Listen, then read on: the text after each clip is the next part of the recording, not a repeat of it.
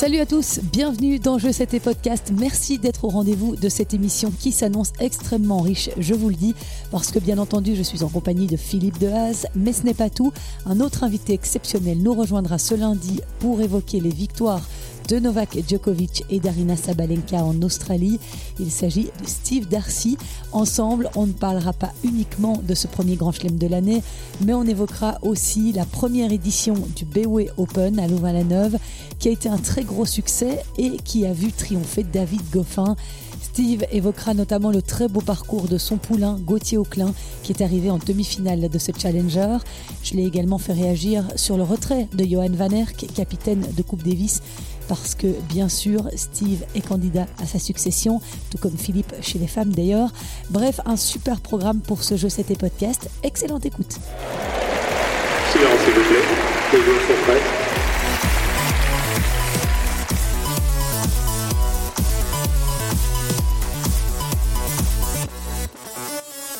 Salut Philippe, comment vas-tu? Bonjour Christelle, je vais très très bien. Un tout petit peu amorti avec cette semaine là du BOE Open qui nous a bien bien occupé de 15 heures par jour, mais, euh, mais très content d'être avec toi. Bah écoute, euh, ouais, c'était, c'était bien intense, mais euh, c'était super chouette. Quelle chouette ambiance dans les coulisses de voir comment un challenger comme ça s'organise. Et ça, tout s'est bien passé avec les ramasseurs de balles? Oui, oui, c'était super de se retrouver de l'autre côté de la barrière et d'être un peu au, au cœur de l'organisation du tournoi. Effectivement, moi j'avais la responsabilité de, des ramasseurs. Je me suis amusé comme si je gérais une colonie de vacances avec, euh, avec les enfants et tout, c'était super. Pour eux, c'était une expérience aussi euh, unique, ils n'étaient pas trop rincés à la fin de la semaine Si, parce qu'ils étaient peu nombreux malheureusement, donc j'avais 25 enfants, donc euh, l'idée de départ c'était de faire quatre équipes de 6 enfants. Et puis, bah, ils ont tourné quoi, toutes les 40 minutes du premier match jusqu'au dernier match. Tu peux imaginer un tout petit peu le, les, kilomètres qu'ils ont courus, mais il n'y en a pas un qui s'est plaint. En milieu de semaine, on a eu quelques courbatures, donc j'ai dû en amener un ou deux à l'infirmerie, mais, mais ils se sont tous accrochés, ils se sont tous éclatés, c'était chouette. Ils se sont pas tous battus pour euh, ramasser les balles pour David Goffin? Alors si, si, c'était... Euh, bon voilà, après on a essayé de vraiment faire une tournante pour que tout le monde puisse profiter un maximum, c'est ce qu'on a fait. Après sur la finale, on a dû faire une petite sélection. Voilà, ça c'est toujours comme ça. Mais, mais tout le monde a ramassé pour David et, tout le monde a ramassé soit en simple, soit en double. Donc euh, on a vraiment essayé de garder une, certaine cohérence pour euh, les blesser, les frustrer le moins possible.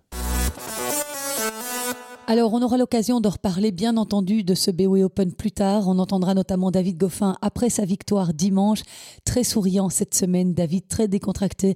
Il a accordé beaucoup de temps à ses fans, c'était chouette. On parlera aussi du capitanat de la Coupe Davis, car comme je le disais en sommaire, nous avons le plaisir d'accueillir Steve Darcy dans ce podcast. Peut-être le futur chef de file de l'équipe nationale belge. Et toi, Phil, qui est candidat côté Billie Jean King Cup, je peux pas rêver beaucoup mieux. La seule chose, c'est que nous devions nous réunir à trois samedi après-midi, mais ça n'a malheureusement pas été possible parce que problème d'agenda, tu commentais les demi-finales sur Typique, donc j'ai fait l'interview de Steve seul et je vous proposerai des passages de ses interventions tout au long de cette émission en fonction des sujets que nous aborderons. Donc restez bien branchés jusqu'à la fin, je vous promets, vous ne le regretterez pas. Mais avant tout ça, parlons d'abord de l'Open d'Australie. T'es d'accord, Phil? Je suis prêt. Allez, on y va alors. Alors avant de donner la parole à mon consultant, je me tourne d'abord vers toi, Steve. Est-ce que tu as suivi un peu cet Open d'Australie? J'ai suivi un peu. Je me suis pas levé euh, beaucoup la nuit, mais euh, mais oui, j'ai suivi. On a eu de belles euh, de belles surprises. Je pense que voilà, là maintenant le tennis est quand même un tout petit peu en train de, changer. On va avoir de nouvelles têtes. Et en tout cas, bah, ici, euh, dès le début de l'année, on en a vu beaucoup. Des surprises et des nouveaux noms qui sont gravés sur ces prestigieux trophées des tournois du Grand Chelem. En tout cas, chez les femmes, c'est une joueuse qui n'avait encore jamais remporté de trophée dans un tournoi majeur, qui a inscrit son nom au palmarès de l'Australian Open, Arina Sabalenka. Enfin, j'ai envie de dire parce que Arina Sabalenka euh, n'avait encore jamais disputé la finale d'un majeur auparavant, mais elle n'en avait jamais été très loin. Elle a connu trois échecs en demi-finale, à Wimbledon en 2021, à l'US Open en 2021 et en 2022. Là, elle tenait sa première finale face à Elena Rybakina et elle a fait preuve de beaucoup de sang-froid pour s'offrir le trophée Arina Sabalenka. En finale, elle a battu Elena Rybakina, je vous le disais, 4-6, 6-3 6-4. Et cette rencontre, mais elle était juste magnifique. C'était l'un des plus beaux matchs, sinon le plus beau duel de la quinzaine entre deux cogneuses au service très puissant. Ribakina a d'ailleurs servi plus de 50 aces, je pense, sur le tournoi. Elles ont un peu le même type de jeu, Sabalenka et Ribakina, non? Philippe? Elles ont le même type de jeu parce qu'elles frappent euh, très très fort toutes les deux. Alors c'est vraiment le type de jeu qu'il faut avoir pour gagner un grand chelem. On le voit, il faut servir très fort, frapper très fort. Et c'est effectivement euh, ce point commun. Elles sont un peu différentes quand même dans le, dans, mentalement.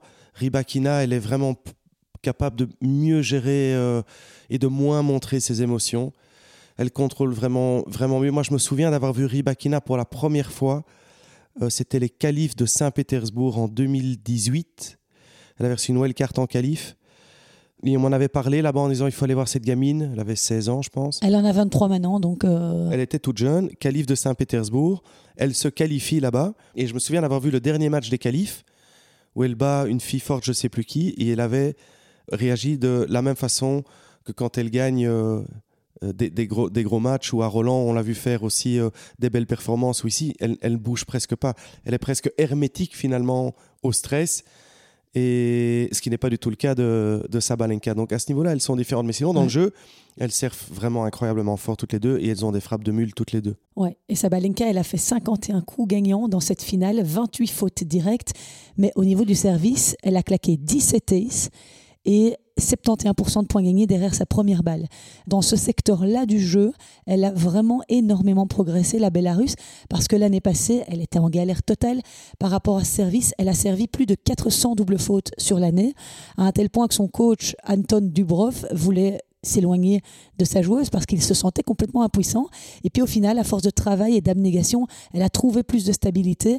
Et dans cette finale, elle a servi le plomb dans des moments décisifs, notamment dans le dernier jeu du match. Euh, Ribakina a une balle de 5-5 hein, pour revenir au troisième set. Et là, Sabalenka euh, lui met deux aces pour à chaque fois euh, se réoffrir une chance de remporter le titre. Donc pour une fois, Sabalenka n'a pas tremblé. Oui, et quand elle a servi à 5-4 pour le match, je me suis vraiment posé la question de savoir si elle allait pouvoir le faire. Alors pour la petite histoire, la crise elle a commencé à Brisbane l'année passée contre Kaya Jouvan. Kaya que tu as entraîné, hein, je le rappelle. Oui, c'est très marrant parce que Kaya avait battu Sabalenka à Brisbane l'année passée. Et dans le deuxième set, je crois que Sabalenka avait fait, je sais pas, 15 doubles fautes ou 20 doubles fautes. Donc Kaya avait fait un très bon premier set, qu'elle gagne 7-6. Et puis après, Sabalenka avait sombré. Et je me souviens même dans le dernier jeu l'avoir vu pleurer. Elle était complètement à côté de, de la plaque. Et pendant toute la saison, cette crise de service l'a vraiment euh, poursuivi. Et ça a, été, euh, ça a été assez compliqué. Et là, effectivement, elle a, semble-t-il, réglé le problème, en tous les cas pour le moment.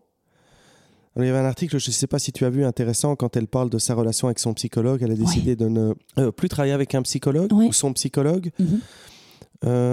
Parce qu'elle estime que ça doit venir d'elle Oui, c'est ce qu'elle disait. Alors, ah, moi j'ai deux questions par rapport à ça. Est-ce que c'est un problème psychologique ou c'est un problème d'émotion dans... On a déjà eu ce débat? Je ne pense pas que c'est un soit vraiment, enfin je ne sais pas, je connais pas bien le dossier, mais, mais ce qui est intéressant, c'est qu'elle a dit maintenant, je suis finalement mon propre coach, c'est moi qui vais décider, c'est moi qui vais prendre mes responsabilités, ce qui finalement doit toujours être le cas. Mais peut-être ce qu'elle oublie, c'est que le coach lui a peut-être permis aussi, le coach mental, le psy, de lui donner cette autonomie et cette indépendance qu'elle a besoin. Donc probablement que le gars a dû faire un travail à un moment donné qui l'a aidé. Tout ça pour dire que effectivement, je pense que quand elle a servi ce jeu à 5-4, moi je me suis dit ça ne peut pas être pire pour elle. C'est une finale de Grand Chelem.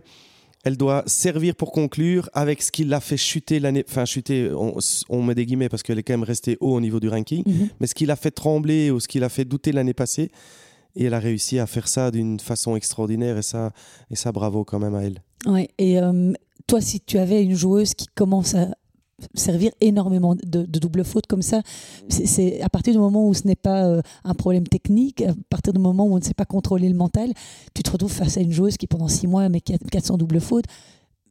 Tu comprends le coach qui a eu envie peut-être de désolidariser de sa joueuse?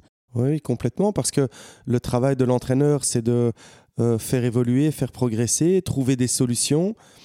Euh, quand on se bat euh, pendant des mois et des mois et qu'on voit qu'on n'y arrive pas, je trouve que c'était très courageux de la part du coach de dire bon ben je suis peut-être pas la bonne personne pour elle, peut-être qu'elle doit trouver quelqu'un d'autre qui va lui dire les mots différemment, parce que c'est ça aussi, hein, quelqu'un d'autre peut arriver et finalement avoir le même message dans le, dans, la, dans le fond, mais qui va changer la forme, et c'est cette forme qui peut faire la différence.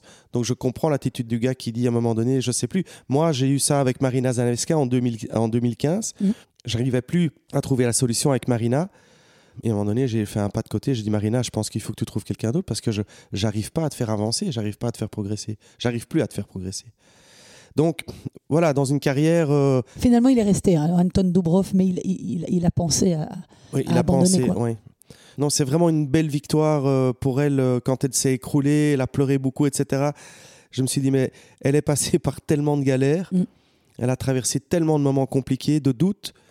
Et c'est- là où ce sport euh, est fantastique. On va en parler avec, avec Linette. C'est un peu qui fait demi-finale. Mhm. qui perd la semaine d'avant à Hobart euh, contre Van, euh, Alison Vandenbang et puis la semaine d'après qui a presque s'envoie un grand.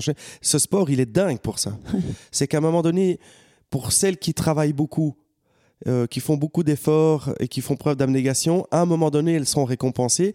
Mais le sport ne, prévient pas. quoi. Il faut juste être là, il faut jamais s'arrêter et à un moment donné, la porte va s'ouvrir. Mais on ne sait jamais quand elle va s'ouvrir. Et ça peut, ça peut être libérateur pour elle maintenant parce que elle est quand même souvent des grands rendez-vous. Ça veut dire que si elle a franchi ce step, peut-être que ça va lui permettre de dérouler désormais. Oui, parce que ça fait trois ans qu'elle est top 10 quand même. Hein. Sabalenka, elle est là, elle a des demi-finales en Grand Chelem, elle est là tout le temps, tout le temps. Dans les grands rendez-vous, effectivement, elle est là tout le temps.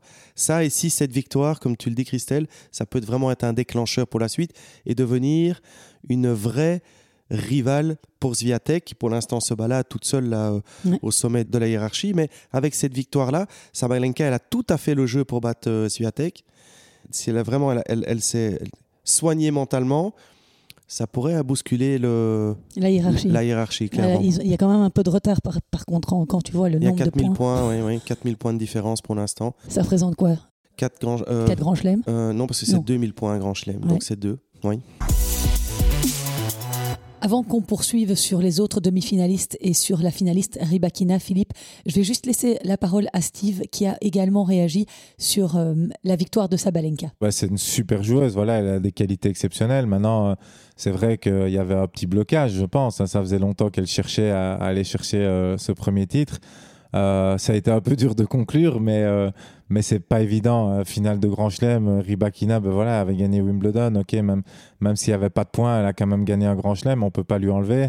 Ça frappait des deux côtés. Et puis, et puis on voit quand même la puissance que dégage Sabalenka. C'est quand même, c'est quand même assez impressionnant. Toi qui es un beau joueur avec des beaux slices, t'aimes bien monter au filet, t'aimes bien varier, ça te plaît de regarder du tennis punch comme ça où c'était deux cogneuses euh, qui s'envoient des mines dans tous les sens et finalement t'as pas beaucoup de variations quand même. J'adore le tennis féminin, je trouve, euh, franchement, j'adore regarder. euh, mais, mais voilà, moi, tennis masculin, c'est un peu la même chose. Je trouve que c'est un peu. c'est devenu de plus en plus stéréotypé. Quoi. Il n'y a plus de joueurs un peu atypiques. Il y a. C'est des grands qui frappent très fort, qui bougent très bien, qui sont super physiques, qui font pas de fautes. Donc en fait, c'est un peu tous les mêmes joueurs. C'est un peu, c'est un peu des clones, mais, mais c'est vrai que c'est, c'est impressionnant. Moi, ça m'impressionne. Voilà, des frappes de balles comme ça, des, c'est, oui, j'aime bien. Voilà, c'est pas le style de jeu qui, qui me fait rêver, mais, mais j'aime bien regarder parce que c'est chaque fois des beaux combats, des beaux échanges et que c'est sympa quand même. Je précise juste que sur sa route vers le titre, Sabalenka a notamment sorti Elise Mertens, qui était son ancienne partenaire de double, hein, mais aussi ta favorite du tournoi, Bah oui, Belinda Bencic. Qui a fait un super début d'année et que tu aurais bien vu aller en finale ou même aller au bout. Elle a aussi sorti Donna Vekic en quart de finale et Magdalinette en demi. Deux filles qu'on n'attendait pas du tout en deuxième semaine d'un grand chelem. Enfin, moi, honnêtement, je ne les aurais pas piochées. Euh, maintenant, je vais donner la parole aux spécialistes, mais euh, Magdalinette, c'est quand même la sensation de la quinzaine. Oui, alors elle n'est pas très connue, euh, la polonaise. Elle a 30 ans, mais elle est dans les 100 depuis euh, 2015. Donc euh, ça fait quand même ça fait quand même quelques années et donc elle est elle est très constante mais constante entre 40 et 40 et 60 70 au classement WTA. Mhm. Elle fait pas des choses exceptionnelles mais c'est toujours un tour difficile, très sérieuse, vraiment une fille qui a des bonnes attitudes, qui travaille très très bien, qui a un jeu ben, on l'a découvert maintenant qui est très correct aussi, très propre. Elle a fait c'était sa semaine parce que quand on voit les filles qu'elle a battues, Pliskova, Garcia, euh, Alexandrova et, et Kontavet. Donc, je veux dire, c'est un sacré tableau. Pour battre les quatre filles là, c'est phénoménal. Donc, c'était la semaine de, de Linette. C'était pas un hasard, quoi. Non, elle a chaque fois confirmé. Elle a chaque fois, euh, elle a chaque fois confirmé.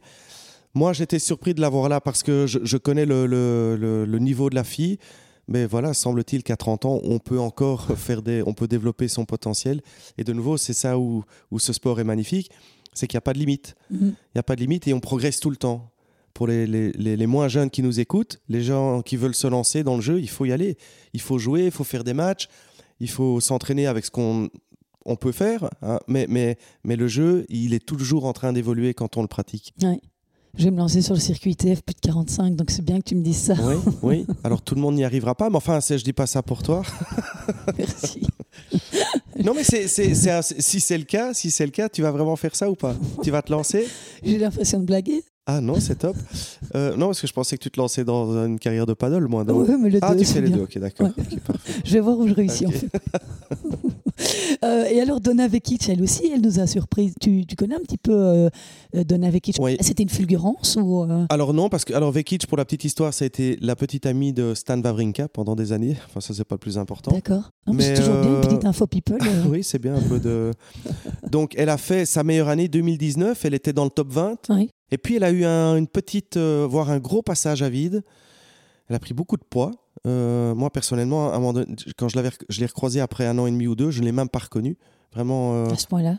il a dû se passer quelque chose dans sa vie qui, a- qui- qui l'a perturbée. Elle a chuté à la 65e, 70e place mondiale, mais, mais avec un jeu, euh, un jeu fantastique. Vekic, c'est vraiment, on est dans du, du Sabalenka, du, du Kontavet ou, ou euh, de- du Ribakina. Ça veut dire c'est même, même type de jeu, quoi. Très, très agressif, très puissant, très costaud. Europe de l'Est. quoi. Oui, oui, c'est ça, exactement.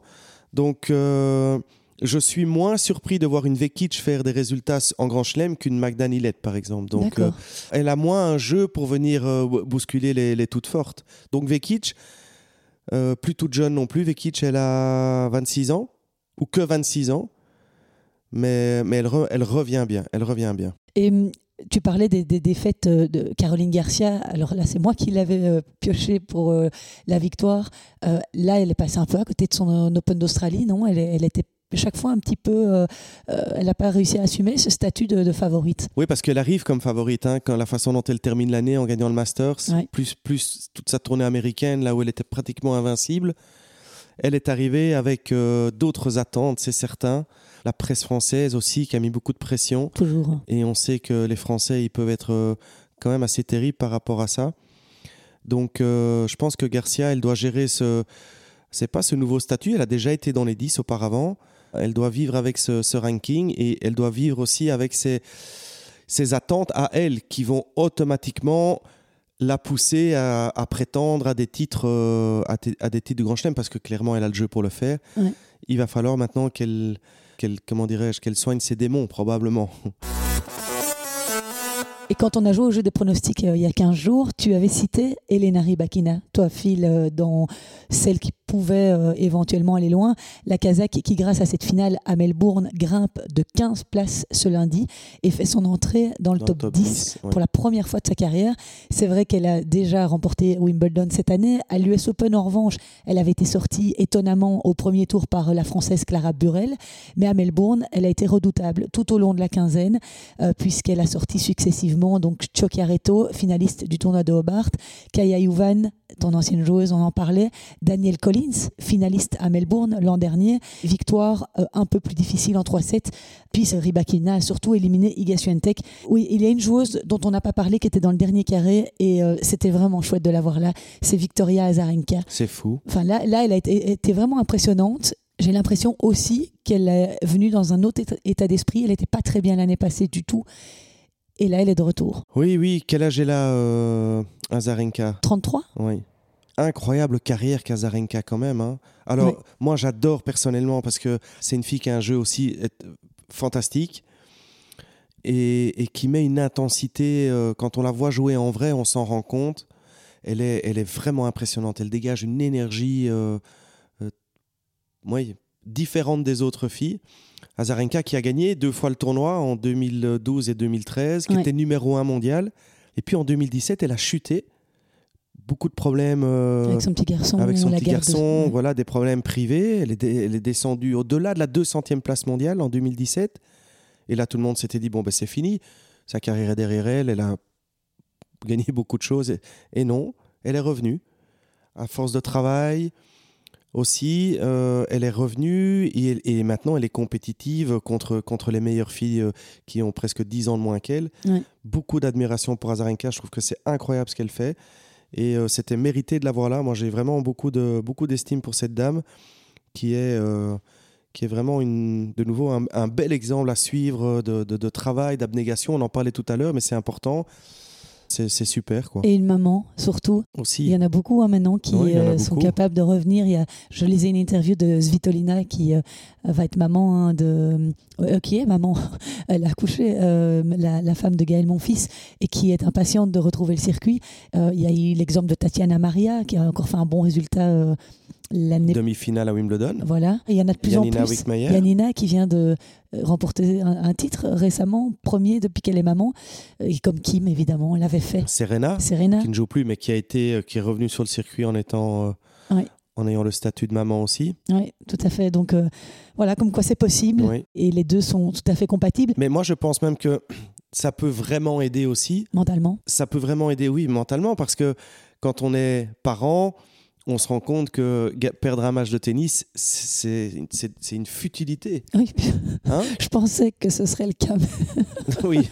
Non, mais je veux dire, on, s- on- on s'en fout de perdre un match de tennis quand on a des enfants Oui, qui restent en bonne santé. hein, Tout je veux dire. euh, et, et donc, le fait de, reta- de le- de relativiser, ça peut enlever beaucoup de pression et, et d'avoir des attentes moins importantes. Ouais. Ça peut être un bon. Après, la grosse difficulté, c'est de, c'est de revenir physiquement. ça, Ça, c'est fou. Et quand- euh, Moi, je suis admirative. Ah, bah oui, mais quand tu as vu euh, Yanina Wickmayer, un peu comme elle est affûtée physiquement, Mhm. ça a pris. En un an, elle était de retour. Ouais. Quelle discipline, euh, c'est, je veux dire, c'est euh, spartiate, quoi, hein, pour, euh, pour retrouver ce, ce niveau-là. Oui, aussi puis, rapidement. Ça veut dire que pendant ta grossesse, tu dois te dire aussi que tu peux pas prendre en- trop de poids. Tu anticipes déjà, oui, Et c'est c'est faisable. absolument. Mais c'est compliqué. Il y a certaines contraintes. Euh, si tu dois en plus faire très attention à ton alimentation, mais c'est beaucoup mieux parce qu'après, euh, voilà, tu es capable effectivement de revenir. Et pour euh, revenir sur Victoria Azarenka, elle a sorti Jessica Pegula. Oui. Et Jessica Pegula, Numéro 3. numéro 3 mondial. Alors, je ne sais pas si tu as vu ce, ma- ce match Azarenka-Pegula, mais euh, mm, son attitude n'a pas été. euh, premier set, c'est une grosse bataille. Azarenka gagne 6-4, 6-1, mais dans le deuxième set, tu as l'impression que Pegula euh, laisse complètement tomber. Au niveau de son langage corporel, euh, tu as l'impression que ça, ça l'ennuie presque d'être là. Je comprends pas comment, à ce niveau-là, troisième mondial, on peut. euh, avoir ce genre de, de comportement. Pegula, elle a été, moi, elle m'a beaucoup déçu sur cet Australian Open. Ok, Christelle. On va lui envoyer un mail. Et... Non, mais tu as, raison. J'étais surpris de voir ça aussi parce que j'ai vu quand même beaucoup de matchs de Pegula et je ne l'ai jamais vu avoir cette attitude-là. Ouais. Je ne sais pas très bien ce qui s'est passé. Vraiment un coup de moins bien. Bah. Un peu comme Imer en finale contre David pour ceux qui ont vu la finale ici. Ouais, Même chose, fait. hein, une attitude désastreuse.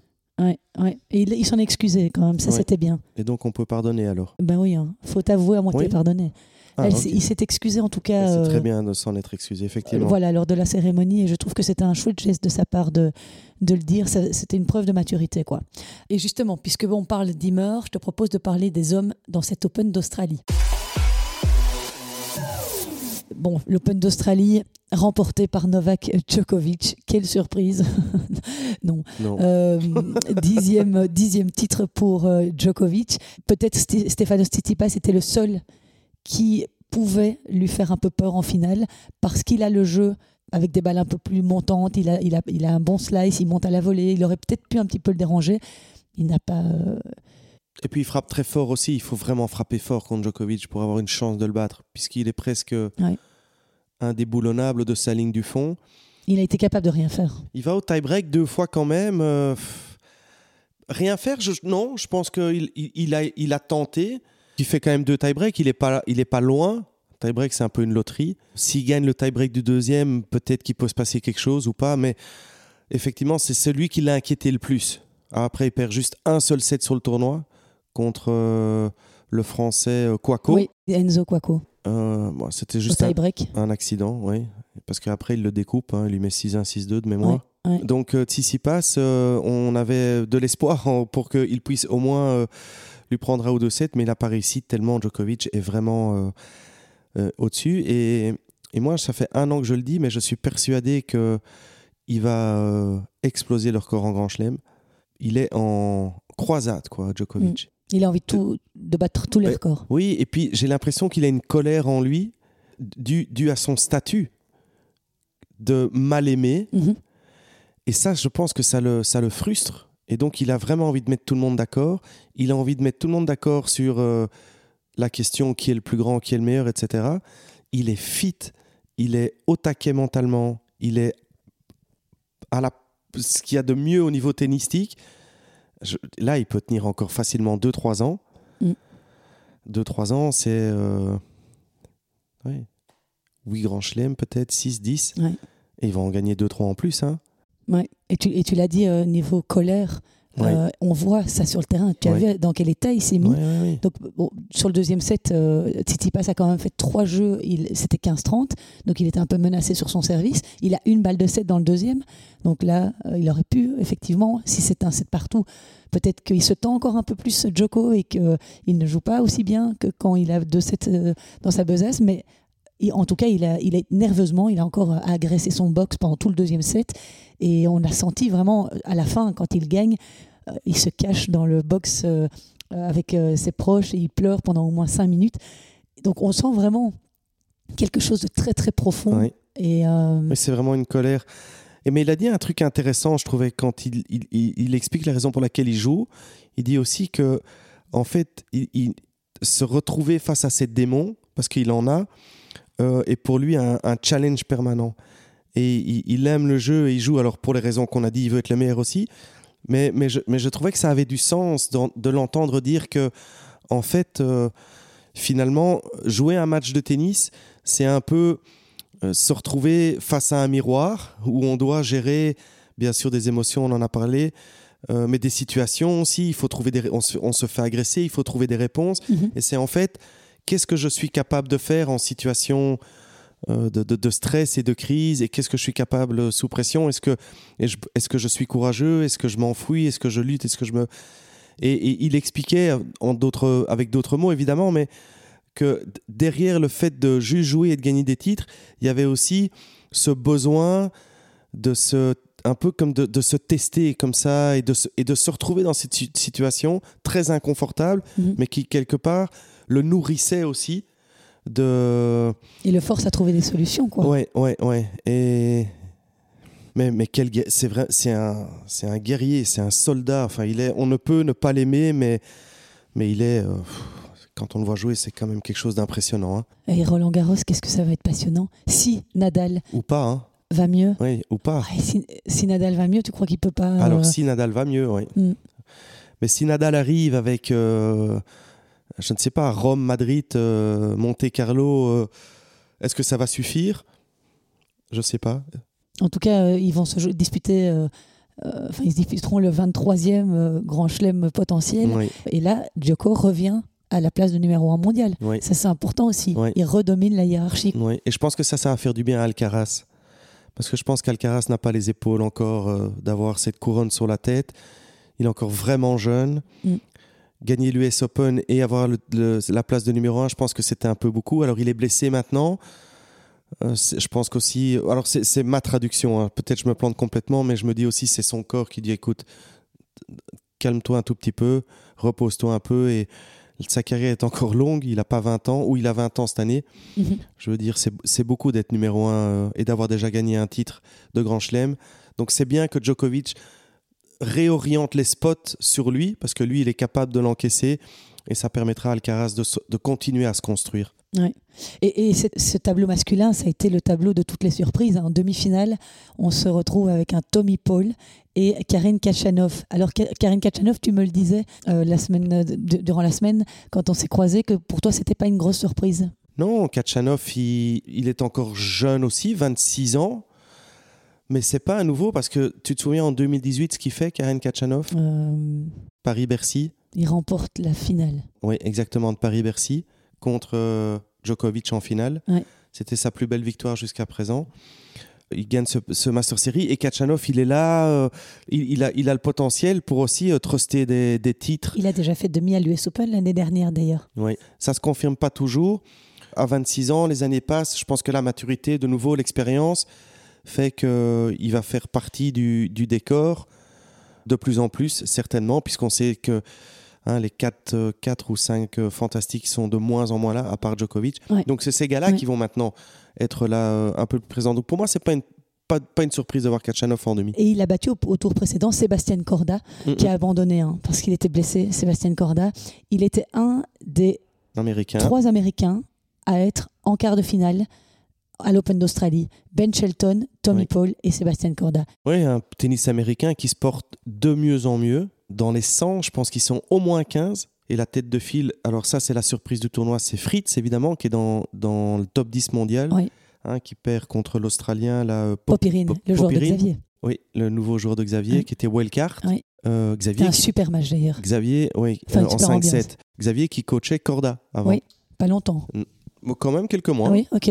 Parce que Xavier, il a d'abord euh, il a coaché Lloyd Harris Lloyd pendant Harris. longtemps, puis il a oui. fait euh, un petit Corda. peu Sébastien Corda. Ouais, mais c'était très compliqué, il me disait. D'accord. J'avais croisé à Roland Garros, il m'a dit que c'était compliqué parce que le papa, évidemment, comme faut-il le rappeler, c'est le fils de Petr Korda qui a gagné d'ailleurs en Australie. Oui. Hein, vous vous souvenez quand il avait fait la roue, il avait gagné le tournoi Oui. Qui a notamment aussi des, des filles qui se jouent extrêmement bien au golf, dont une qui est numéro un mondial. Enfin, t'imagines la famille. quoi. Famille de champions. Quand ouais. ça déjeune le matin, ça doit parler sport. hein. Mais il m'expliquait que l'entourage était compliqué, évidemment, parce que le papa très présent et qu'il n'avait pas beaucoup de, quand même, d'autonomie et de. Donc voilà, il ne se, il ne se retrouvait pas dans, cette, euh, dans ce coaching-là. Bref, tout ça pour dire que Fritz, numéro 8 mondial, qui perd contre euh, Popirine, ça c'est une mauvaise surprise pour le tennis améri- euh, américain, mais qui se porte, comme tu l'as dit, super bien. Oui. Avec de nouveau beaucoup de joueurs dans le top 100. Et beaucoup dans, dans le top 30 parce que Oui. en 2021, les États-Unis ne comptaient plus un seul joueur dans le top 30. Et maintenant, ils en comptent à nouveau 4. Donc il y a Taylor Fritz 8e, Frances Tiafoe 15e, Tommy Paul 19e et Sébastien Corda 26e. Donc dans le top 100, j'ai pas fait le calcul. De- moi, je pense qu'il y en a 15. D'accord. Quand je dis je pense, c'est pour pas faire preuve de. Pour faire preuve d'une certaine humilité, mais il y en a 15. Ok. Mais c'est pas le plus important. Euh, alors, pour la petite histoire aussi, enfin, je sais pas si la petite histoire, mais Thierry Champion, qui était le, le responsable euh, du tennis masculin au niveau de la FFT, a immigré aux États-Unis, ici, euh, il y a quelques mois. Alors, je dis pas que c'est grâce à Thierry Champion, mais je pense que les, les Américains investissent dans, du, dans, dans de la formation. Ils vont chercher des, euh, des hommes d'expérience euh, en dehors des États-Unis, un peu ce qu'a fait le Canada hein, finalement, Oui. hein, il, y a, il y a quelques années. Et je pense qu'ils sont en train de se, enfin, ils sont, ils sont en train de se restructurer, de repenser un peu toute la formation. Et, et je pense que le tennis américain a de beaux, de beaux jours devant, devant lui. Est-ce que c'est pas le fait aussi que les collèges, les universités américaines sont de plus en plus développées et sortent aussi plein de joueurs Oui, euh, alors le, le sport dans les coll- au collège, euh, il est là, il est très présent. Quand, euh, je ne sais pas si tu as déjà visité quelques universités aux États-Unis, Malheureusement, il y a non. énormément, il y a énormément, les, les infrastructures sont dingues. Le basket, le foot américain, le baseball, le tennis pour certaines universités, mais le tennis n'est pas très populaire aux États-Unis. Ouais. C'est ce qui n'aide pas non plus à son développement. Euh, le, le basket passe avant, le foot américain passe avant, le, tous les sports automobiles passent avant, la boxe passe avant, le golf passe avant.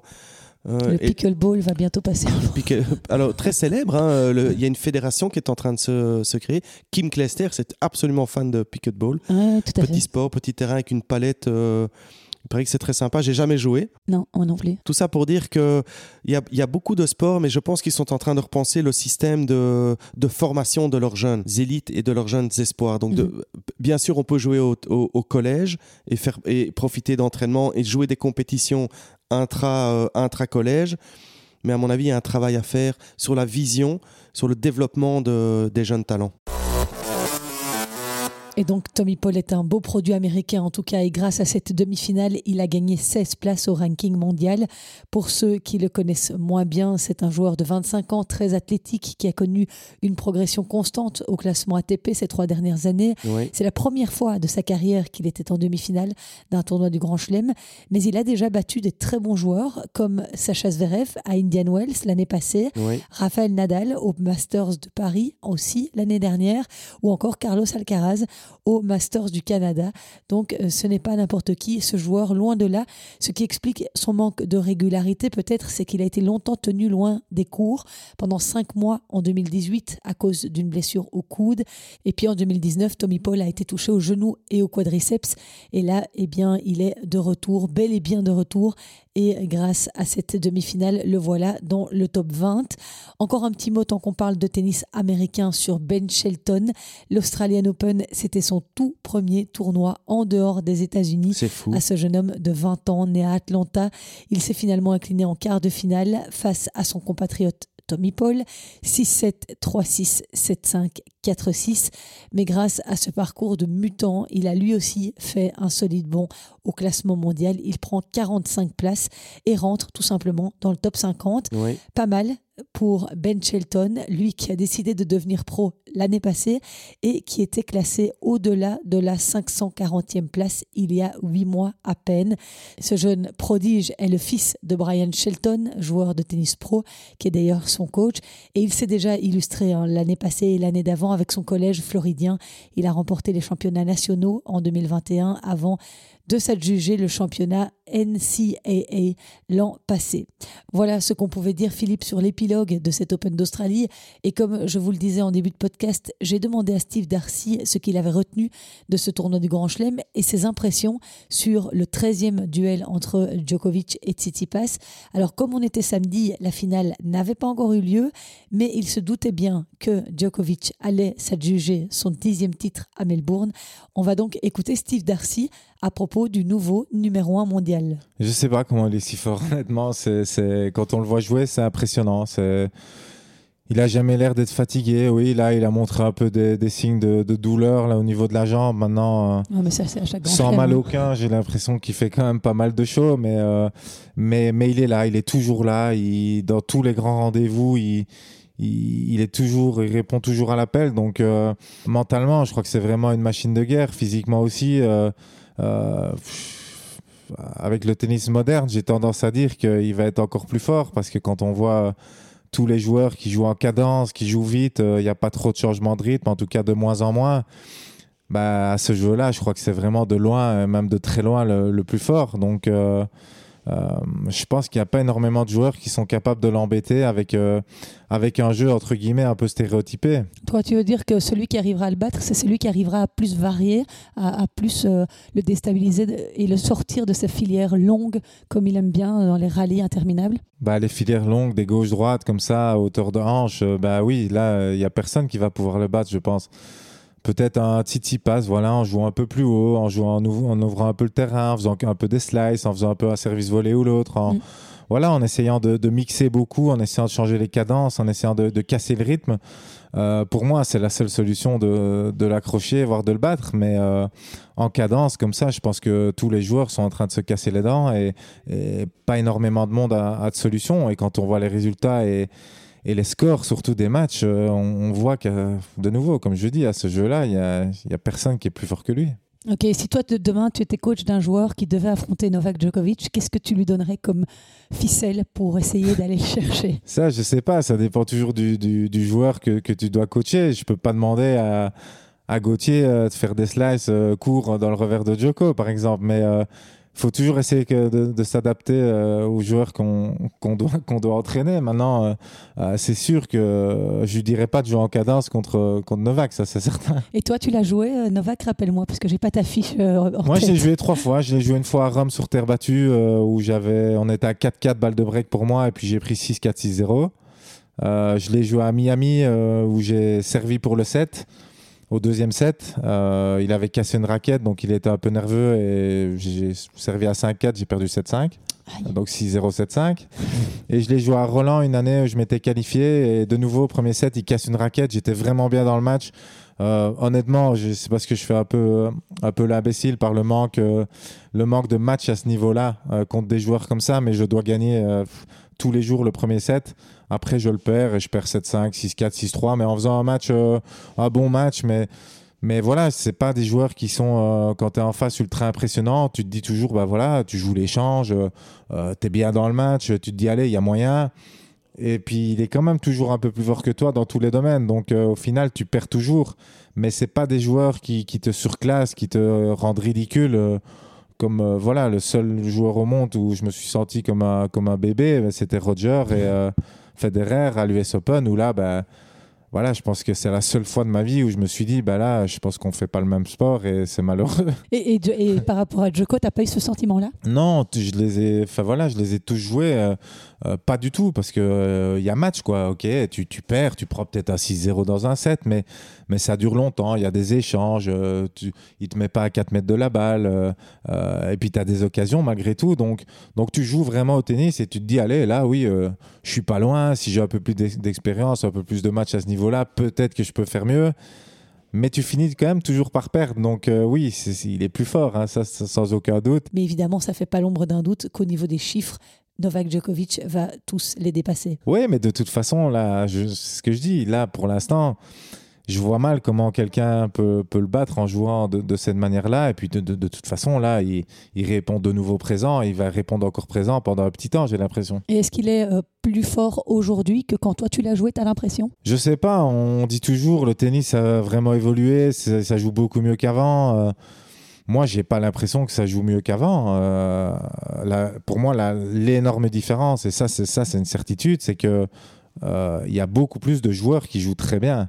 Donc, euh, si on prend par, exemple à l'époque, euh, on était tête de série dans, un challenger, bah, c'était quasiment impossible de perdre avant l'écart. Quoi. Que maintenant, euh, dès le premier tour, tu peux, tu peux couler, tu peux rentrer chez toi. Donc, et c'est la même chose dans, les grands chelems, dans les gros tournois, il y a des surprises tout le temps parce que des joueurs qui sont 300e bah, sont tout à fait capables de battre un mec 50, alors qu'à l'époque, je pense que c'était pas le cas. Oui, on l'a vu dans, au premier tour des qualifs entre Gilles Arnaud Bailly et Michael Himmer, où Gilles Arnaud est passé 900e, euh, Michael Himmer est 69e, entre eux il y a 900 places, et quand on voit le match, le premier set, ils vont à 5-5, après Michael Himmer l'emporte 7-5-6-0, mais il y avait match, quoi, il y avait vraiment, on ne voyait pas la différence des 900 places. Non, non, c'est sûr. Je pense qu'il y a match. Mais comme tu dis, euh, moi, j'ai dit les 300 premiers, mais ça peut être les 500, les 600 premiers. Ça joue très, très bien au tennis. Moi, je suis parti avec Gauthier, avec Raph dans les futurs. Euh, on a vraiment vu des, joueurs qui jouaient très, très bien.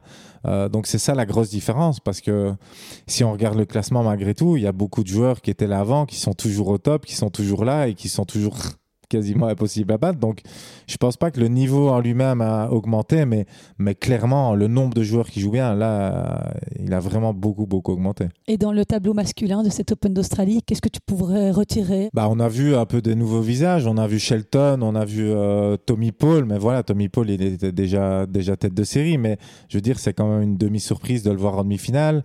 On a vu Leyeka qui, qui joue très, très bien, qui a fait quatrième tour. Attention, je te corrige, on dit Leheshka. Leheshka, excuse-moi les, HK, alors, hein, on va dire les HK, maintenant je ne me tromperai plus. Euh, mais il y en a eu d'autres, voilà, il y en a eu d'autres. Euh, moi, celui qui m'impressionne quand même, et je l'avais vu euh, déjà jouer, j'avais vu un match sur une exhibition juste avant l'Open d'Australie. Euh, cette Tsitsipas où là, euh, il a vraiment l'air d'être au top. Euh, je pense pas qu'il ait perdu un match euh, depuis le début de l'année. il a vaincu. il, a, il, est vraiment, il est vraiment fort. Il est vraiment serein. J'ai l'impression qu'il a passé un cap. on, verra, on verra demain, mais je pense que ça peut, être, ça peut être un match intéressant. En tout cas, en ce début d'année, il est peut-être après Joko forcément, mais pour moi c'est de loin, de loin le meilleur. Oui, il a, il a, on a l'impression que mentalement, effectivement, il a, il a toujours eu du mal dans les grands rendez-vous jusqu'à présent. Il lui fallait un déclic. Ça peut parfois mettre un peu de temps pour trouver ce déclic. Bah, ça met du temps, hein, c'est sûr, c'est pas facile. Hein. Euh, les mecs qui arrivent et qui doivent jouer des finales de Grand Chelem contre, contre des joueurs qui en ont joué 20, euh, 25 ou 30, c'est pas évident. Euh, donc, donc là, ça va être intéressant. C'est seulement sa deuxième finale. Il arrive là quand même pas trop trop fatigué, j'ai l'impression. Il va, il va être bien. Il a gagné énormément, énormément de matchs et j'espère qu'il va pouvoir, euh, voilà euh, bousculer un peu, euh, un peu la, la, hiérarchie. Quoi. Avant de clôturer ce chapitre sur l'Open d'Australie, euh, Steve, j'aimerais juste revenir sur un point dont tu as parlé tout à l'heure. C'est ce tennis qui, sur le circuit, est de plus en plus stéréotypé, sans grande variation. Est-ce qu'aujourd'hui, toi, en tant que responsable des pros à l'AFT, tu aurais envie de faire de tes joueurs des joueurs moins stéréotypés, leur donner cette palette plus large de coups et essayer de leur apprendre à jouer différemment que les autres? Ou alors c'est voué à l'échec parce qu'ils risquent de se casser les dents? Non, je suis pas sûr que ce soit voué à l'échec. Maintenant, voilà, le tennis moderne fait que tu dois frapper fort, tu dois, tu dois être solide physiquement. C'est mieux si tu es grand, évidemment. Et puis, mais, mais non, ce qu'il faut, c'est essayer de développer leurs qualités parce qu'ils euh, ont tous des qualités différentes. Et si on peut rajouter voilà, un petit plus, ben, je pense qu'il faut essayer de le faire, ça c'est certain. Oui, parce qu'après tout, Olivier Rocus, toi, Christophe, vous n'étiez pas des gros calibres et ça ne vous a pas empêché d'arriver dans le top 50 mondial. Peut-être est-ce plus compliqué aujourd'hui parce que le jeu a évolué vers quelque chose de plus tout pour la puissance? Mais non, moi je pense justement que ça allait toujours, que le tennis n'a pas spécialement évolué en termes de niveau. Euh, bah D'ailleurs, si je prends mon exemple personnel, j'ai eu mon meilleur classement euh, euh, la dernière année de ma carrière. Donc, je pense que les, joueurs un peu atypiques, qui, voilà, qui cassent un peu le rythme, qui pourraient faire encore énormément de dégâts maintenant, parce que c'est rare et que, les autres en face ne sont pas spécialement habitués. Donc, je pense que ça pourra encore faire mal. on, voit, on voit Daniel Evans qui fait encore tout à fait mal en, en faisant beaucoup de slices, en montant au filet, en et je pense que c'est pas c'est pas perdu justement. Ça, c'est parce qu'il a été entraîné par Julien, notamment Ferlin, qui est aussi ton mentor, qui était aussi ton mentor. Exactement. D'ailleurs, j'avais joué contre lui quand Julien était son entraîneur, donc c'était vraiment très marrant. Mais c'est vrai que voilà, style de jeu comme ça, euh, euh, bah, il fait mal, il fait mal au plus fort. Hein. Et je referme cette page Open d'Australie avec les résultats du double pour être complète. Chez les messieurs, ce sont les Australiens Jason Kubler et Rinky Ijikata qui succèdent à Nick et Tanasi Kokinakis. Des Australiens sur le podium deux années de suite, ça c'est assez fou. À noter le très beau parcours des Français Jérémy Chardy et Fabrice Martin qui ont été jusqu'en demi-finale. C'était une reprise pour Jérémy Chardy, chapeau bas. Chez les femmes, les redoutables tchèques Krishikova et Siniakova ajoute une nouvelle ligne à leur palmarès. C'est leur septième titre du Grand Chelem en double. Elles sont prêtes pour les JO de Paris. Hein. Ça, ça va faire mal. Elise Mertens et l'Australienne Storm Hunter se sont-elles arrêtées en quart de finale. Alors, dans le tournoi en fauteuil, Joachim Gérard n'a malheureusement pas brillé cette année à Melbourne. Il a été sorti au premier tour par le Chilien Alexander Cataldo, 18e mondial. Une défaite 6-1, 4-6, 2-6. Et puis last but not least, cette énorme performance à souligner bien évidemment, c'est cette victoire chez les juniors du jeune anversois Alexander Blocks. Pour son premier Open d'Australie, il a été jusqu'au bout. Il s'est imposé en finale au terme d'un match complètement fou face à l'américain Learner Tin 6-1, 2-6, 7-6. Et justement, j'ai demandé à Steve Darcy s'il pouvait nous présenter un peu ce jeune joueur belge de 17 ans très prometteur. Je vous rappelle que cette interview a été réalisée samedi dans les installations du Bloquerie à Louvain-la-Neuve à l'occasion du BW Open. Oui, on s'est beaucoup entraîné cet hiver avec lui. On a été pas mal de fois euh, à Anvers, euh, à Tennis Landeren. Ils sont venus quelques fois à l'AFT, à Mons. Euh, ils sont venus à Oui aussi. Donc on a fait pas mal d'entraînements. On l'a vu, vu souvent. Bah, c'est un joueur que, que, moi j'adore. Il a, il a vraiment pas peur en fait. Il a pas froid aux yeux. Il a 17 ans. Il frappe la balle de toutes ses forces.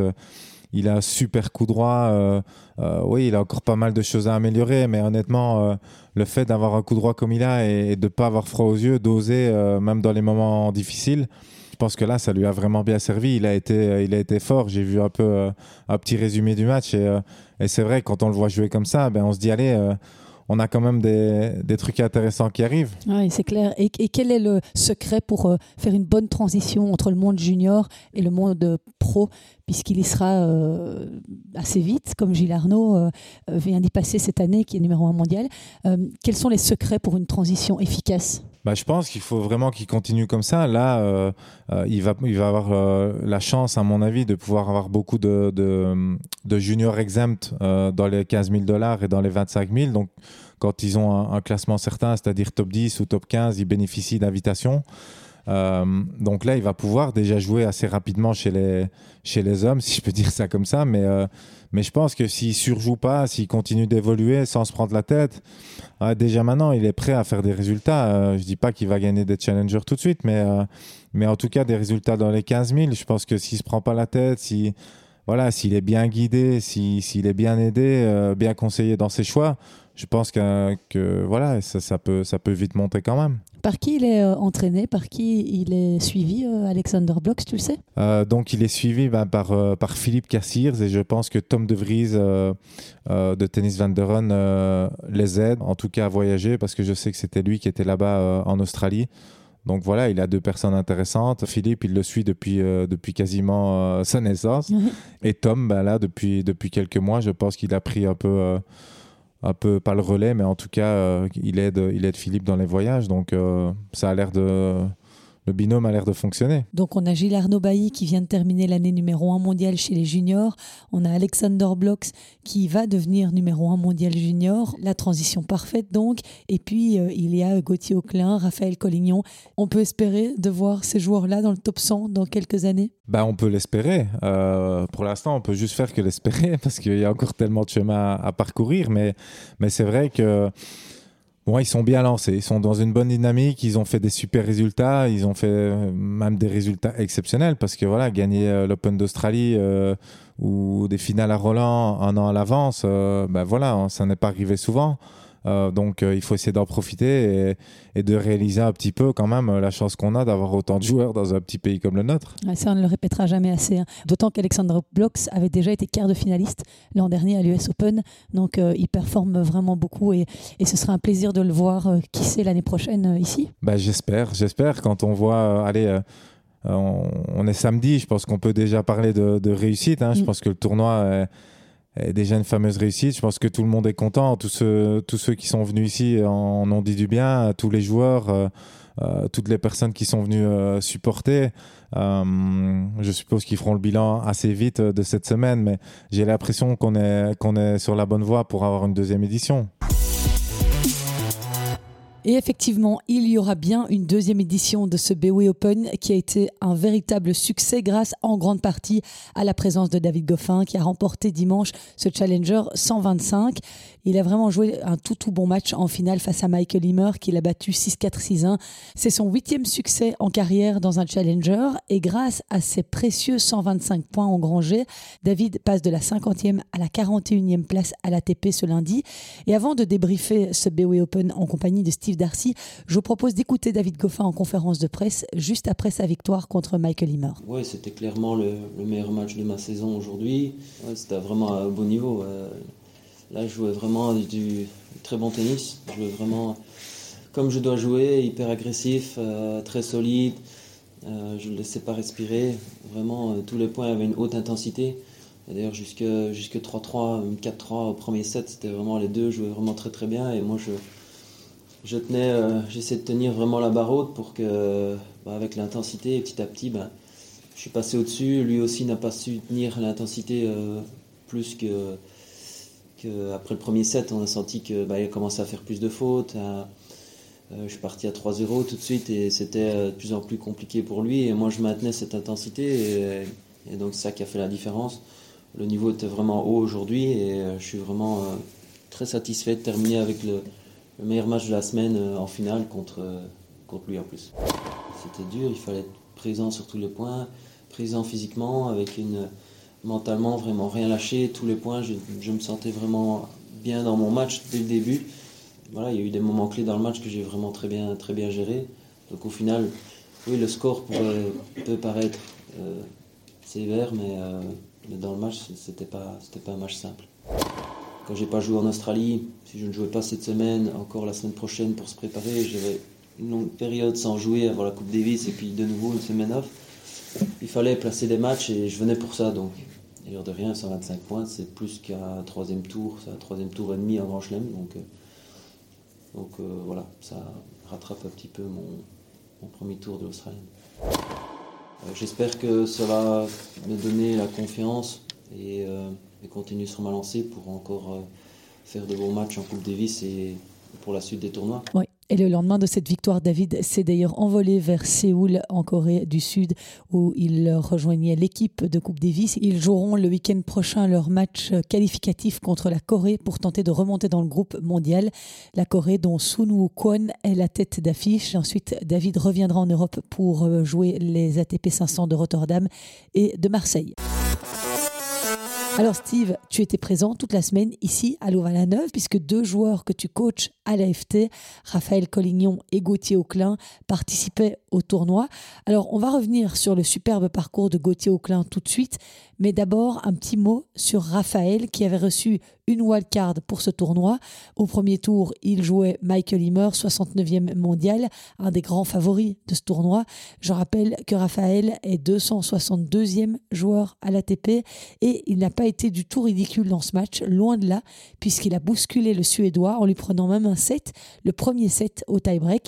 Après, il n'a malheureusement pas réussi à maintenir la cadence, donc il a finalement perdu 7-6, 2-6, 2-6. Mais quelle belle performance, Steve.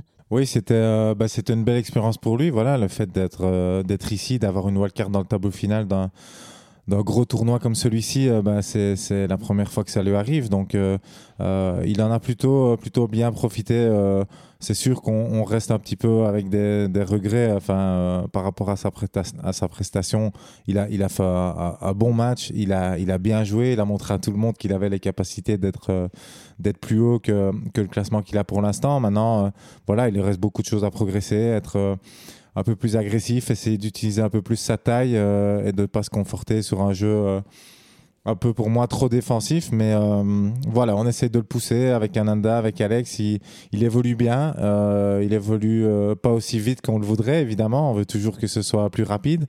Mais, euh, mais on a vu des bonnes choses et, euh, et on a vu surtout ce qu'il fallait travailler à l'avenir pour essayer qu'il soit un peu encore plus performant. Comment tu as analysé alors ce match euh, Il prend le premier set au tie-break et après il s'effondre un petit peu ou bien l'autre parvient à mieux lire son jeu Qu'est-ce qui se passe dans les deux sets suivants qu'il perd? Bah, Il a très très bien commencé le match, il a mené 4-1, donc je pense que ça l'a un peu ça l'a un peu surpris, surpris parce que honnêtement, le niveau de l'autre au début n'était pas terrible.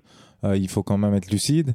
Après, euh, l'autre a commencé à être un peu plus agressif, à, faire un peu plus jouer, faire moins de fautes et le faire un peu plus bouger. Lui, il a reculé d'un mètre et puis, euh, et puis là, c'était voilà que des gauches-droites. Il courait dans tous les sens et, forcément, bah, physiquement, c'est difficile. Il a la chance d'avoir un super physique, mais voilà, avec le stress, avec l'enjeu, avec le fait de jouer son premier top 100, avec le rythme qu'il n'a pas toujours l'habitude d'avoir. Euh, bah, physiquement, ça a été difficile, euh, trop difficile pour surmonter un peu euh, l'obstacle. Mais, mais voilà, il faudrait qu'il prenne conscience que son jeu, c'est pas c'est pas de défendre, il doit vraiment avoir un jeu d'attaque et, nous, on doit essayer de, le développer encore un peu mieux. En même temps, la surface n'est pas forcément pour servir les attaquants, puisque c'est quand même compliqué de monter à la volée, elle est assez lente. Oui, la surface est, très lente. je pense que c'est surtout les balles qui sont très lentes. elles s'usent très vite. Et donc, euh, forcément, ça nivelle un peu, un peu tout. Mais, euh, même avec des balles lentes, même avec une, surface lente, je pense qu'il devrait être capable de, voilà, doser un petit peu plus. C'est ça qu'on lui demande, en fait. C'est doser, c'est voilà, d'aller chercher les balles courtes. C'est quand la balle est dans le carré de service, ben, on monte au filet. C'est un peu des règles de tennis de, de base. Mais, euh, mais c'est vrai, pour un grand comme lui, j'aimerais qu'il le fasse un peu plus. Et et petit à petit, ça va, mais ça, ça prend du temps. Il a quel âge, euh, Raphaël? Il est né en 2001, c'est ça? Ouais, 2002. Il vient d'avoir 21 ans, là, il y, a, il y a quelques jours. Et l'objectif de cette année, c'est de l'amener euh, sur les qualifs de Grand Chelem, c'est ça? Oui, l'objectif, on en avait parlé, que ce soit pour Raph, pour Gaut, euh, c'est clairement les qualifs de Roland. bon, Gaut, ici, il prend une, une, belle option. Il va plus être très très loin. Raph, il est tout prêt aussi. Je pense qu'il doit lui manquer 40-50 points pour aller chercher ses premières qualifs. Il, reste, euh, il reste trois mois. Je crois que la, deadline pour euh, l'inscription, c'est le, le, 1er mai. Donc il reste un peu de temps et il va falloir, euh, va falloir qu'il se bouge pour aller le chercher. Cravacher, quoi. Exactement. et, euh, et, puis, bon, il y a cette superbe performance de Gauthier Auclin, inarrêtable. Euh, je rappelle donc il est 338e à l'ATP pour l'instant. Et c'est son deuxième challenger seulement. Et, il est en demi-finale. Il va jouer dans quelques heures contre David Goffin. tu t'attendais à ce à ce qu'il arrive à ce stade de la compétition. Euh, lui qui a déjà gagné la semaine passée euh, un tournoi, il est, sur sa lancée, il compte 11 victoires consécutives. Est-ce que tu t'attendais à ce qu'il fasse demi dans ce challenger-ci? Bah, je pense que je mentirais si je disais que je m'y attendais. Donc euh, non, je m'y attendais forcément pas. des qualités, il en a, il en a beaucoup. il l'a montré à plusieurs reprises, mais il l'a montré dans les 15 000, dans les 25 000 où là, il en a gagné vraiment beaucoup, euh, où il se met vraiment au-dessus des autres joueurs. Et, là, on voit une différence de niveau, clairement. Euh, ici, bah, il sort des qualifs, il a gagné deux bons matchs en qualif. il a gagné euh, bah, trois bons matchs dans le tableau final, voire, voire de très bons matchs même. Il a montré bah, des qualités, voilà, peut-être peut-être que lui n'avait pas encore découvert. Donc j'espère vraiment que, que cette semaine bah, va, va lui faire se rendre compte qu'il a les capacités de, faire beaucoup plus que ce qu'il ne pense. Et, euh, on va voir ce que ça va donner dans les, semaines à venir. Mais j'espère qu'il va profiter de cette semaine pour, euh, bah, surfer sur, sur la vague, comme on dit. Ouais, euh, je rappelle donc il a, j'ai pas par cœur et j'ai pas le tableau devant moi. Tu vas peut-être pouvoir m'aider. Il a donc sorti Hugo Humbert, euh, qui était euh, l'un des- aussi un des favoris ici, bon, qui venait d'Australie, donc qui était un peu fatigué, mais c'était quand même une très belle performance. Il a livré un très bon niveau de tennis. Et puis après Humbert, Ernest Goulbis. Ernest Gulbis. Voilà, Ce qui a essayé de, de- de l'influencer, mais, Alors lui, mais, mais où il a vraiment fait un super match aussi. Alors, euh, ben voilà, il a vraiment profité des opportunités qu'il a eues. Hugo Haber n'était pas euh, à 200% en revenant d'Australie, mais, mais voilà, il a fait son match, il s'est accroché. Goulbis a fait un bon match et lui a fait un très bon match. Et hier, honnêtement, il a, il a, contre le Japonais, il a vraiment fait un, un super, super match. Ushida. Il est Ushida, il a été très très solide et, euh, et c'est bien pour lui parce que on nous demande tout le temps est-ce que c'est important d'avoir des tournois en Belgique? Est-ce que c'est Ben, je pense que là on a trois réponses qu'on peut donner tout de suite. C'est qu'on voit que Raphaël euh, Collignon il, il a deux doigts de battre un, joueur qui est 60e mondial qui vient, de bien jouer au début de l'année. Euh, on a David qui vient ici pour essayer de retrouver un peu de confiance et je pense que ça va lui faire énormément de bien. Et puis on a Gauthier bah, qui fait qualifier demi, qui prend 50 points, qui va probablement se rapprocher des qualifs de Grand Chelem.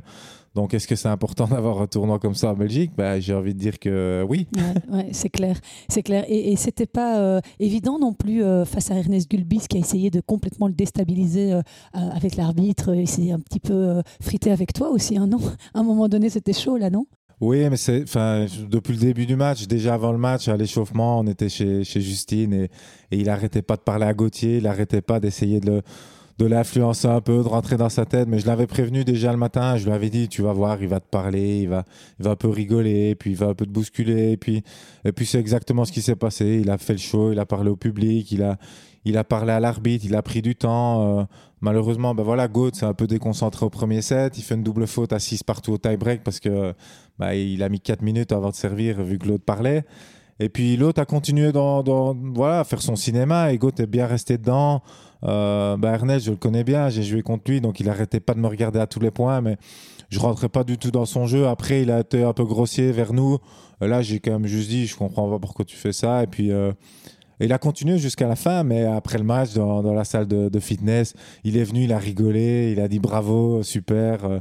Donc, c'est un mec qui est très, très gentil, mais, mais voilà, il est comme ça sur le terrain. Et comme beaucoup, il y en a qui, qui se transforment, et lui en fait partie. Et C'est étonnant hein, de voir euh, que ce gars euh, continue à se battre comme ça sur le circuit, euh, alors qu'il il a 34 ans, il est dans les challengers, alors qu'il n'en a pas forcément besoin. Euh, donc c'est la passion, c'est le but d'en- d'ennuyer les autres, de déstabiliser les autres, je sais pas. Je sais pas, pour moi, euh, voilà, il était top 10, il a, il, il a de l'argent de, de côté, il a. Je pense pas que ce soit le mec le plus motivé de l'histoire du tennis. euh, je sais pas, je, je vois pas l'intérêt en fait de continuer de jouer dans, ces conditions-là. Maintenant, peut-être qu'il aime bien, peut-être qu'il a juste pas envie d'être chez lui euh, euh, ou qu'il a peur de, de l'après-tennis, ça j'en sais rien, mais il doit avoir des bonnes raisons pour, euh, pour continuer comme ça, mais je ne les connais pas. En tout cas, chapeau bas à Gauthier, parce qu'il fallait rester solide, il fallait ne pas se laisser en- entraîner là, où, là où Ernest Gulbis avait envie de l'entraîner. Finalement, il est resté vraiment impassible tout le match et euh, il s'est jamais énervé. Et ça, c'est aussi un bon signe euh, qu'au niveau mental, il est là, quoi. Oui, il est là. non, en fait, Gauthier, c'est vraiment très marrant. C'est que dans, la- dans les grands rendez-vous, en fait, il est toujours là. Et donc là, il, répond vraiment présent. Il- Tiens, j'en connais un que- autre. que- comme tu dis, mais il s'est pas fait déstabiliser du tout. Il est resté bien dans son truc. Il le savait à l'avance, hein, on l'avait prévenu. Donc, euh, quand on le sait, on n'est pas surpris et ça aide peut-être aussi un petit peu. Mais là, ce qu'il fait, c'est vraiment, c'est vraiment top. Euh, je pense qu'il se rassure, euh, surtout lui, parce qu'il a beaucoup besoin, il a besoin de beaucoup de confiance. Il a besoin de beaucoup de, voilà, qu'on croit en lui, euh, qu'il sente qu'on est, on est vraiment derrière. Et, et comme je dis, j'espère que cette semaine va lui faire du bien, parce qu'elle est, pour moi, elle est très très importante. Elle est très très importante, d'autant qu'il va gagner euh, 74 places au classement ATP. Il sera donc 264e dès lundi. il va dépasser Raphaël euh, Collignon. Il y a une petite rivalité entre les deux. On sait qu'ils sont de la même génération, qui vont sur beaucoup de tournois ensemble. Ça les tire l'un l'autre de d'essayer comme ça d'arriver ensemble euh, au meilleur niveau Oui, ils s'entendent très bien, mais, je pense quand même que ça, ça joue. Quand il y en a un qui performe, ça doit un peu ennuyer l'autre. C'est cette bonne guerre. Euh, c'est pas, il y a rien de mal avec ça. Je pense que le but c'est vraiment qu'ils se tirent le plus haut possible, que chacun des deux tire tire le meilleur de, son potentiel. Et là, ils sont, ils sont petit à petit en train de le faire. Comme je dis, on aimerait toujours que ça aille plus vite. Maintenant, j'espère que Raph va le prendre comme un petit pic. Et puis, j'espère qu'ils vont pouvoir se. Euh, voilà, monter, monter un peu chacun, de leur côté en, essayant d'aller le plus haut possible. Mais ils ont, ils tous les deux des capacités. Et, et le but, c'est vraiment voilà, de les exploiter à 100%. Toi, Phil, une petite réaction par rapport à cette victoire de David? Qu'est-ce que ça faisait plaisir de le voir gagner? En fait, toutes les planètes se sont alignées parfaitement. Je vais vous passer le son euh, de la conférence de presse de euh, Vincent Stavo, euh, qui était évidemment aux anges après le tournoi et qui disait que ça aurait pas pu se dérouler mieux que ça en fait. Alors le, malheur de David en Australie a fait le bonheur de Christophe Dister et Vincent Stavo et de l'ensemble des fans de, de, tennis. Avoir David à Louvain-la-Neuve, c'était juste dingue, dingue, dingue, dingue à partir du moment où il a dit qu'il arrivait, c'était sold out dans l'heure qui a suivi son. Donc ça prouve que les gens étaient euh, super contents de le voir. Ça montre que les gens aiment le voir et ça montre aussi la frustration que les gens ont de ne plus avoir cette sacrée Coupe Davis avec ce, format euh, stupide où on balance les pays en fin d'année et que les, fans de, tennis n'ont plus l'occasion de voir jouer leurs leur, leur meilleurs joueurs euh, en Belgique. Donc c'était une belle opportunité. En plus, David est arrivé euh, super motivé. Il avait envie de, gagner le tournoi. Il a fait une super semaine. Donc vraiment, tout s'est aligné. C'était, c'était fantastique, l'ambiance. Euh, mais l'ambiance à chaque fois qu'il est monté sur le terrain, hein, parce que la finale était très chouette. Le match contre Gauthier Onclin était, était super en termes d'ambiance aussi. Donc c'était vraiment, euh, ouais, c'était une magnifique semaine. Toute la couverture médiatique qui a connu le tournoi, ça va faire une belle carte de visite pour une deuxième édition et pour que des sponsors investissent un petit peu euh, pour que ça continue. Oui, oui, Vincent en a parlé hein, du budget, euh, près de 900 000 euros mhm. pour une semaine de, tournoi, il faut les trouver. Après, euh, il faut espérer que David aille loin, que c'est lui qui le disait, je reprends ses mots, il préférait être en Australie qu'être à Louvain-la-Neuve, mais il était très heureux d'être aussi à Louvain-la-Neuve. Est-ce que l'année prochaine, on aura David? Ça, c'est le gros point d'interrogation. On en aura peut-être un autre. Il y, en aura peut-être un autre. Mm. Voilà, il y avait au départ de la liste. Après, elle est descendue, c'est toujours comme ça. Mais dans les premiers inscrits, il y avait 7 joueurs du, du top 100. Donc c'est quand même quelque chose. Après, cette liste d'inscription, elle descend parce que certains joueurs sont toujours en Australie. Donc ils se retirent. Et donc ça chute un tout petit peu. Mais comme première édition, le niveau était, le niveau était terrible. Donc euh, tout le monde s'est vraiment bien amusé. Oui. Et pour clore ce chapitre BOE Open, je vous propose d'écouter l'un des deux directeurs du tournoi, puisqu'ils étaient deux, Christophe Dister et Vincent Stavo. On écoute Vincent Stavo. C'était une semaine magnifique. Euh, c'était, je veux dire, dans, nos rêves les plus fous, on ne pouvait pas penser ça. Je veux dire, on nous a traités de fous depuis le début. Mais honnêtement, même si Chris et moi, on est quand même deux optimistes de nature, avoir un scénario comme ça, c'est c'est juste un alignement de planètes qui dépasse l'entendement. Euh, parce que tout s'est bien mis. Les gens ne se rendent pas compte, mais à quelques semaines de l'événement, on était en très gros déficit budgétaire. On est aussi resté des semaines et des semaines avec une billetterie bloquée à 74 places vendues sur l'ensemble du tournoi. Donc je peux vous dire que ça vous donne quelques sueurs et quelques nuits blanches. Et puis euh, malheureusement pour David, et heureusement pour nous, il y a eu son empoisonnement alimentaire en Australie, directement des contacts avec Germain. Tout de suite, on a réagi très vite en disant que voilà, que nous, c'était notre absolue priorité. Et la vérité, c'est que quand David a annoncé ça et qu'il il nous l'a fait savoir via son staff, notre site internet s'est fait prendre d'assaut, notre billetterie s'est fait, fait prendre d'assaut. Euh, le passage euh, sur tous nos réseaux sociaux est devenu absolument dingue. Et puis, ben, l'impensable est arrivé. Et, c'est ça que je disais, c'est que les joueurs ont été choqués eux-mêmes de la réussite de notre tournoi en, parlant d'un challenger. Parce qu'il y, a des joueurs qui ont été trouvés le superviseur ATP qui ont dit, ben, depuis qu'on joue au tennis, On n'a jamais vu autant de monde pour un premier tour qualif. Des gens payés pour venir voir un, premier tour qualif, mais ça n'existe nulle part ailleurs dans le monde en challenger. Mais pourquoi est-ce qu'on l'a eu? Parce que même en qualif, on a eu de la chance.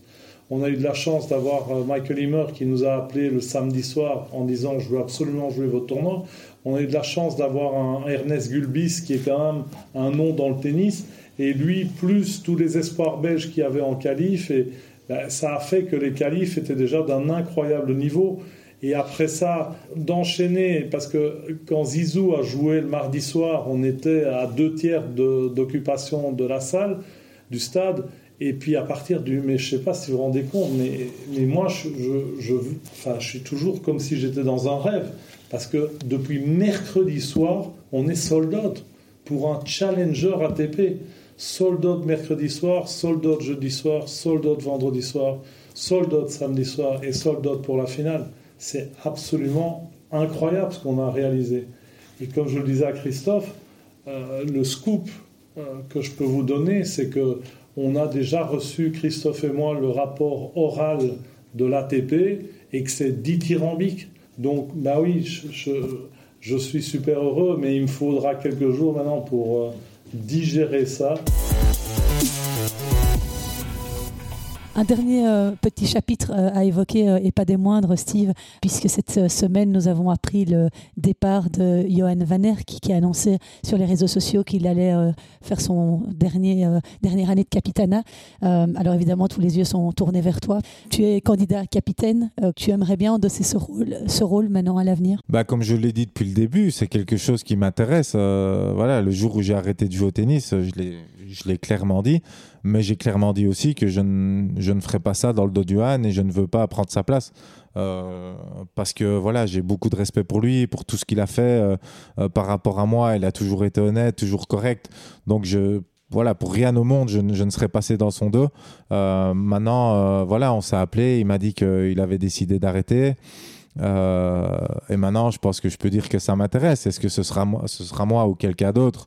Bah, ça l'avenir nous le dira, mais, mais c'est clair que ce serait, ce serait euh, voilà, euh, sympa de, de, pouvoir faire partie de d'une autre aventure, en tout cas de, de l'autre côté de la barrière. Et ce serait compatible avec tes fonctions à l'AFT de responsable du team pro? Ah bah je pense que c'est compatible, euh, oui. maintenant, je devrais peut-être faire une ou deux semaines en plus de, de voyage ou, ou, ou autre, hein, peut-être, mais mais je pense que voilà, le fait de continuer de voyager, d'avoir des joueurs qui montent, de, de peut-être me retrouver euh, éventuellement dans les qualifs de Grand Chelem, bah, voilà, je continue de voir du tennis, je continue de voir les joueurs et, je continue de suivre le tennis à la télé simplement. Donc, oui, compatible, je pense que ça l'est. Maintenant, euh, c'est pas moi qui vais décider de la sélection. Je pense que les joueurs aussi ont, leur mot à dire. Euh, évidemment, les fédérations. Et puis après, ben, la décision tombera et on verra. Hein. Chez les femmes, là, puisque désormais ce sera scindé, Philippe Dehaas, pour pas le citer, sera lui aussi candidat. Il y a Kirsten Flipkens qui va peut-être poser sa candidature.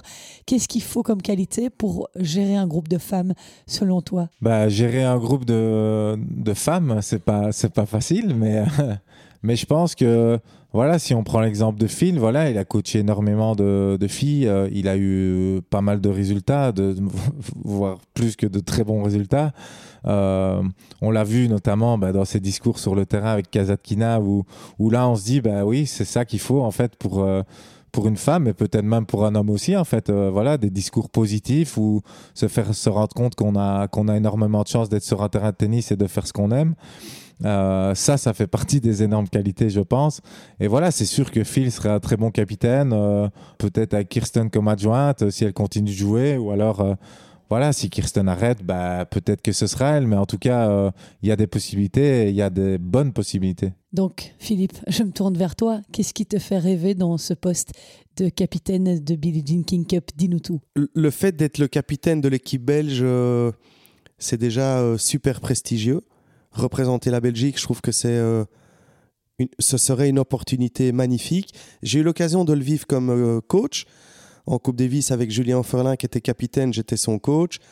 Et en fait Cup, quelques expériences aussi, mais pas comme euh, coach, mais en accompagnant Marina Zaneska notamment. J'aurais envie de, j'aurais envie de le faire pour pour la patrie, pour les pour le drapeau.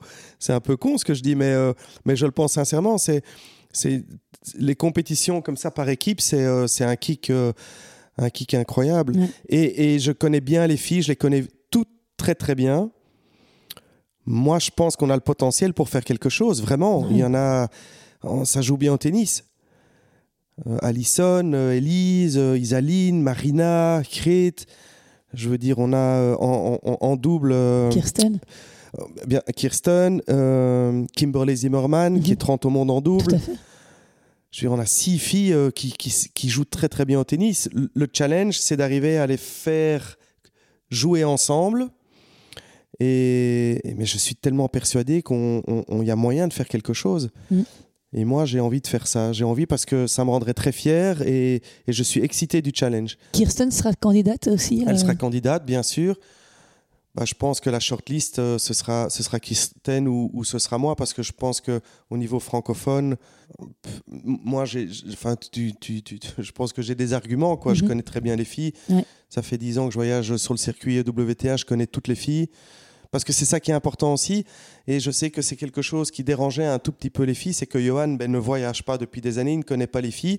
Et les filles, on ne peut pas les gérer de la même façon que les garçons. Les attentes sont différentes en termes de préparation. Euh, pour faire très court, je dirais à un garçon, on peut lui dire tracasse pas qui tu joues, tu mets des lattes et, et ça va aller. Une fille, elle a besoin d'être vraiment préparée, elle a besoin de savoir qui elle joue, elle a besoin d'avoir une stratégie, un plan A, un plan B. Et donc, il faut s'occuper vraiment de. Et puis, les individualités se marquent plus chez les filles. Ouais. Un peu moins. Les garçons, ils sont plus collectifs, quoi. Donc, euh, donc il y a des spécificités. Et moi, je pense que je ne vais pas tomber dans le piège de ça parce que je sais exactement ce qu'elles attendent et à quoi je dois faire attention pour essayer de les faire tourner le mieux possible. Donc c'est pour ça que j'ai posé ma candidature, euh, parce que j'avais envie, parce que ça me rendait fier, et parce que j'y crois sportivement, et parce que j'ai envie de, j'ai envie de passer, de, de faire quelque chose avec ces filles-là. Ça m'amuserait beaucoup. eh ben, écoute, euh, j'espère de tout cœur que ton vœu euh, sera exaucé. C'est pas dans mes mains. non, ça c'est sûr. Et voilà, Eh ben, en tout cas, euh, merci euh, beaucoup Steve d'avoir euh, répondu présent à cette petite invitation. C'était un plaisir de te voir tout au long de la semaine. hein. Bah oui, merci à toi Christelle. Et, euh, bah, de toute façon, il nous reste, bah, j'espère, encore deux jours. hein. Ouais, Voilà, écoute, qui sait que Gauthier crée la grosse surprise cet après-midi d'éliminer David. Tout est possible, en tout cas on va suivre ça de très près. Merci beaucoup à toi Steve. Merci à toi. Et avant de vous quitter, la tradition veut que je vous donne quelques résultats belges sur le circuit secondaire. Eh bien, il y en a un que j'avais envie d'épingler cette semaine. C'est la victoire de Great Minen à Sunderland. Elle a remporté son dixième titre ITF, le deuxième le plus important de sa carrière. En finale, elle a battu Mona Bartel 6-2, 1-6, 6-0. Cela va permettre à Great Minen de grimper de 39 places à la WTA et de retrouver ainsi le top 200. Elle est 184e ce lundi. Alors Phil et moi, on avait tellement de pain sur la planche qu'on a oublié d'en parler dans le podcast, mais je lui ai demandé quand même de m'envoyer un petit vocal pour réagir euh, par rapport à la performance de sa joueuse. Alors je vous laisse écouter ça. C'est vraiment top de, pouvoir euh, aussitôt dans la saison gagner un tournoi. Et pas des moindres, c'est quand même un 60 000, donc ça lui permet euh, effectivement de remonter dans, le top 200. Et la semaine était, intéressante, c'est aussi une première expérience pour, pour nous, parce que j'étais pas avec elle puisqu'il y avait le BOE Open. Et donc elle est partie avec son ami, et euh, c'était un coaching par, par téléphone et par live euh, streaming, puisque moi je regardais les matchs euh, sur mon ordinateur. Je, communiquais les infos de coaching à, à son ami qui lui retransmettait les infos. Et pour la petite histoire, en quart de finale, elle a même pris un avertissement pour coaching. Donc, donc ça a assez bien fonctionné. Et donc, euh, ouais, elle s'est envoyée le tournoi. C'est vraiment, euh, c'est vraiment top. Elle est, super contente, super heureuse de voir que les choses euh, se mettent en place. Mais après, euh, une tournée australienne un peu compliquée, c'est vraiment, vraiment chouette de rebondir sur une victoire. Et c'est super de voir Grete remonter peu à peu au classement comme ça. J'espère que ce sera le début d'une longue série. Merci beaucoup Phil de nous avoir partagé une nouvelle fois toute ton expertise. Merci à vous tous d'avoir été fidèles au rendez-vous. Et je vais en profiter pour vous dire que ce BOE Open où j'officiais euh, comme press officer aux côtés de Patrick Aumont, euh, que vous connaissez certainement, euh, qui écrit le blog Amorti et Lobe que vous pouvez retrouver sur les réseaux sociaux, a été une véritable dose de dopamine pour moi parce que j'ai rencontré tout au long de la semaine dans les tribunes de nombreux auditeurs dont j'ignorais même l'existence. Je pense à Tanguy, Alex, Antoine, Gaëtan, Grégory, Arnaud. Euh, je pense aussi à Jonathan et sa compagne avec qui j'ai pu partager un verre. Virginie qui est venue me voir avec ses enfants. Et même Corentin qui m'a reconnu uniquement au son de ma voix. Il était juge de ligne sur le tournoi. C'est dans ce genre de moment que je me rends compte à quel point vous appréciez mon travail et c'est une énorme reconnaissance. Ça donne en tout cas beaucoup de sens aux efforts que je déploie. Merci infiniment. Et enfin, ce BW Open m'a permis aussi de travailler en compagnie de gens extraordinaires de l'AFT ou d'ailleurs. Sébastien, Cécile, Carole, Sacha, Thérèse, Olivier, Vincent, Bruno, j'en oublie certainement beaucoup. Bref, c'était un pur bonheur. J'espère qu'on se retrouvera l'année prochaine. En attendant, je vous fixe rendez-vous la semaine prochaine. Ce ne sera pas lundi parce que je vais attendre le retour de l'équipe belge de Coupe Davis pour essayer de vous proposer un débrief de cette semaine à Séoul en compagnie d'un ou d'un membre du staff. Restez au contact de mes réseaux sociaux, vous aurez toutes les infos là-bas. Portez-vous bien d'ici là. Ciao.